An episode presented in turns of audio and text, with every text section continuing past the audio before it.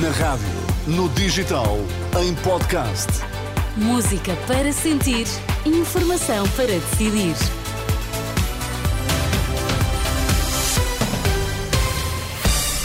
Olá, Sérgio Costa, Olá, mais uma Ana. vez, 8 da manhã, quinta-feira, o que é que eh, está em destaque? A PAV alerta para a tendência de aumento da violência e crime sobre idosos. Portugal é um país mal gerido, capturado por interesses. O próximo governo vai durar pouco. Pessimismo do economista Nuno Palma em entrevista à Renascença. E João Fonseca no Desporto, bom dia. Bom dia. Na Taça de Portugal, Guimarães conhece hoje adversário na meia-final, ou Santa Clara ao Porto, e o derby da capital mais logo joga-se a primeira mão entre Sporting e Benfica. Estão 11 graus em Lisboa, estão 12 no Porto, estão 11 em Faro, 5 na Guarda.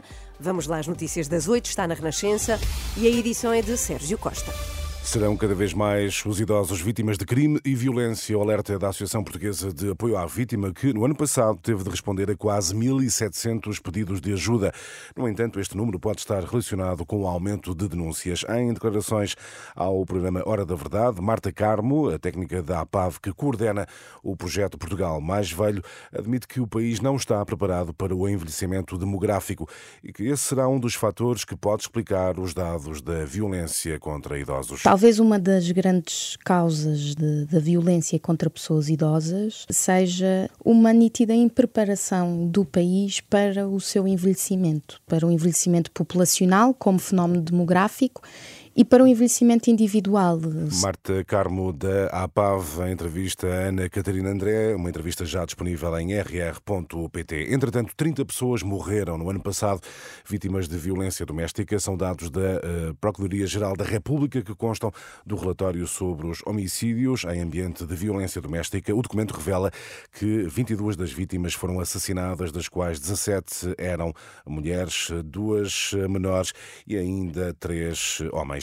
O Ministério Público precisa de uma hierarquia que assuma as suas responsabilidades, é o que diz à Renascença o presidente do Sindicato dos Magistrados do Ministério Público, que a partir de hoje estão reunidos em congresso nos Açores. Adão Carvalho diz ser necessário uma melhor articulação com as diferentes entidades envolvidas nas investigações e pede mais eficácia e menos inércia. O que há é que às vezes não se assume, ou os hierarcas não assumem as suas responsabilidades por vários motivos, quer porque não a querem assumir, por- quer porque eventualmente não têm condições, e face também do serviço que têm, para, para o fazer. A inércia, no fundo, às vezes, eh, tomar determinada posição num processo implica sempre um ónus, uma responsabilidade. Adão Carvalho, do Sindicato dos Magistrados do Ministério Público, em entrevista a Liliana eh, Monteiro. Marcado para dentro de uma hora o discurso de Vladimir Putin sobre o Estado da Nação, dois anos após o início da ofensiva na Ucrânia e a poucas semanas da reeleição, o presidente russo deverá aproveitar esta ocasião para responder ao Ocidente, principalmente depois de Emmanuel Macron ter colocado em cima da mesa a possibilidade do envio de militares ocidentais para a Ucrânia. É o que admite à Renascença José Pedro Teixeira Fernandes, investigador do Instituto Português de Relações Internacionais. Pode haver, se não uma ameaça direta, pelo menos uma, digamos, referência indireta da, da firmeza da Rússia ter derrotado todos os inimigos e tem capacidades e meios, inclusivamente nucleares, para isso. Ah, embora se também se perceba claramente que Macron falou isolado, não é? Teixeira Fernandes, em declarações a Hugo Monteiro, no entanto, para este especialista, o discurso de Putin será para consumo interno, uma vez que a Rússia vai a votos dentro de duas semanas. No desporto, hoje é dia de Taça de Portugal, de futebol.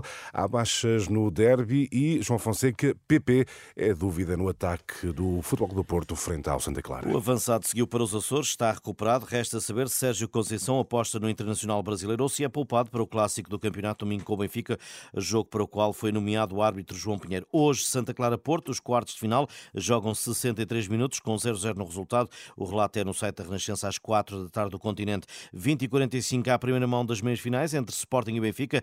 Ruben Amorim não terá Gonçalo Inácio nem Francisco Trincão, mas garante equipa preparada para estes momentos. Essa cartada da inexperiência não vai entrar aqui. Nós já somos grandinhos o suficiente para ganhar estes jogos e para não perder eh, jogos onde há poucas oportunidades. Portanto, o que eu diria é que nós temos que melhorar em certos eh, aspectos do jogo. Do outro lado, Roger Schmidt foi elogioso para com o adversário desta noite. They have a very good coach. Tem um bom treinador, estão em boa forma e têm uma abordagem muito clara. É por isso que jogam muito bem e são muito perigosos. Isso acontece quando as equipas são fortes e consistentes, até em jogos difíceis. É por isso que o Sporting está numa boa posição esta época. Derby da capital, 8h45 da noite, Alvalade, relato na Renascença.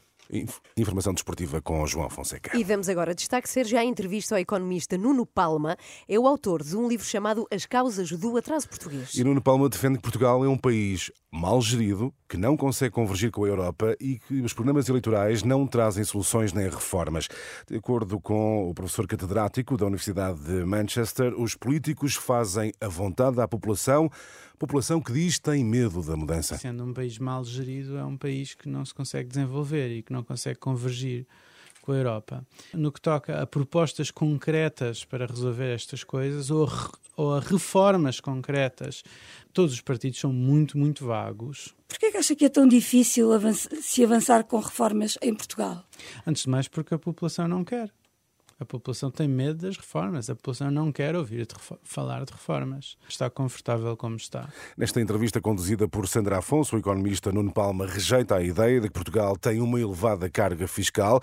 Diz que o verdadeiro problema está no mau funcionamento dos serviços públicos. Nuno Palma sustenta ainda que os fundos europeus e agora o PRR são o novo ouro do Brasil nunca serão bem utilizados e são uma maldição para Portugal. Que não é este dinheiro caído do céu que vai desenvolver a economia portuguesa. Isso é uma fantasia. Não existe o contexto em Portugal para que os fundos sejam bem utilizados. Portanto, os fundos não podem ser bem utilizados. E, e não vale a pena imaginar que vem outro governo diferente e os próximos é que vão usar bem os fundos. Portugal as instituições são demasiadamente fracas em Portugal, o capital humano é demasiadamente baixo para que os fundos possam ser bem utilizados. Os fundos uh, acabam por ser uma maldição tanto para a economia portuguesa como para o sistema político português. Como se percebe, Ana Nuno Palma, este economista muito pessimista e crítico quanto à forma como no fundo, funciona o país. Uhum. E já agora, o que é que diz Nuno Palma, economista, sobre as eleições? Bom, ele defende que o país está bloqueado e capturado por interesses, não acredita numa solução de estabilidade eh, que saia a 10 de março e diz que o próximo governo deverá durar apenas alguns meses. Eu sou muito pessimista em relação ao futuro do país o país está bloqueado, uh, portanto todo o país está capturado por estas narrativas, por estas, uh, por estes, por estes, peço desculpa dizer disparates uh, e, e, e, portanto não me parece que haja um caminho evidente para sair disto. Portanto, repara, as eleições que vêm aí não, é muito dificilmente vai sair um, um, uma solução estável em termos políticos destas eleições. Muito dificilmente o governo que ganhe, seja ele qual for, vai durar mais do que alguns meses. O economista Nuno Palma, uma entrevista já disponível em rr.pt. E atenção a fechar esta edição das 8, uh, alerto que no Rock in Rio vai ser possível recuperar este clássico. Ixi, pois é. Europe é um dos. Estamos a ouvir The Final Countdown, um grande êxito dos anos 80. Europe é uma das novidades do Rock in Rio, tal como vai acompanhar Carolina Deus, Pluto, Hybrid Theory, também Linkin Park, eh, uma banda portuguesa de versões de Linkin Park, os Europe também no uh, Rock in Rio 2024. E eu espero que eles toquem exatamente assim, que não se ponham a inventar, a, a fazer ah, versões. Sim, Queremos sim. ouvir este teclado como ele soa no original. Até já, Sérgio, 8 e 8, bom